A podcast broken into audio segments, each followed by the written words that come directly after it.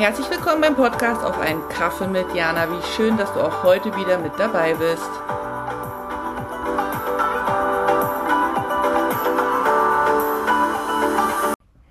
Hallo Jana hier, willkommen zum Adventskalender zum Buchstaben T, T wie Traditionen.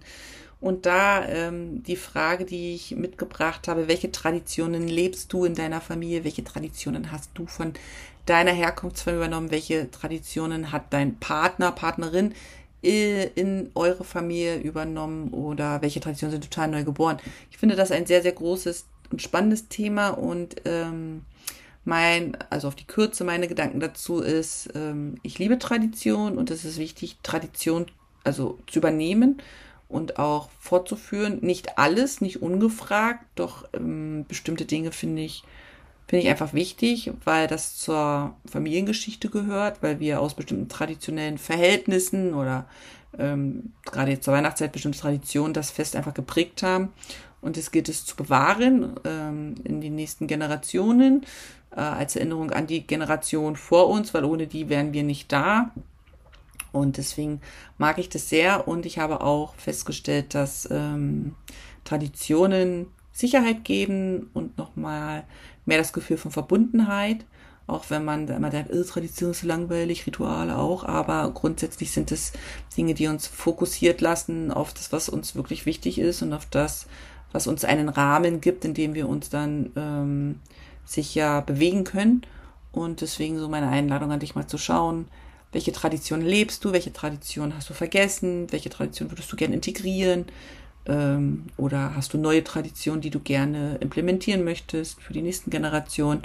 Ähm, ja, ein spannendes Thema und ich habe auch heute wieder ähm, ein Gedicht mitgebracht, allerdings nicht aus meinem Buch Gedankentänz, sondern ähm, es ist ein noch nicht gelesener oder veröffentlichter Text, den ich vor ein paar Monaten mal geschrieben habe und hier zum ersten Mal mit dir und der Welt teile. Also ähm, lausch dem, was da jetzt kommt. Ich freue mich. Passende Worte. Schon mal mit jemandem geredet, der nicht reden will? Einem bockigen Kind, einem traurigen Jugendlichen, einem verärgerten Erwachsenen? Schon mal von jemandem ein Geheimnis wissen wollen? Informationen herausfinden? Sag die Wahrheit gerufen oder gib es endlich zu? In den meisten Fällen bekommst du gar nichts. Keine Information, keine Aussage, keine Reaktion.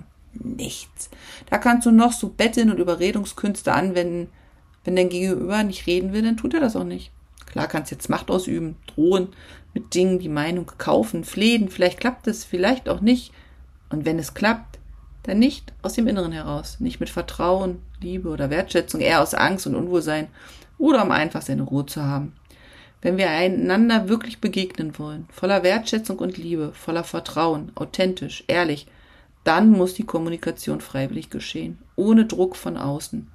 Manche brauchen Zeit für das Gespräch. Davor müssen Vertrauen aufbauen, die passenden Worte finden, Gedanken sortieren. Wenn wir einander diesen Raum geben, voller Wertschätzung und Zuversicht, dann kann Kommunikation und ein Miteinander gelingen. Ich schicke dir sonnige Grüße aus Suzhou.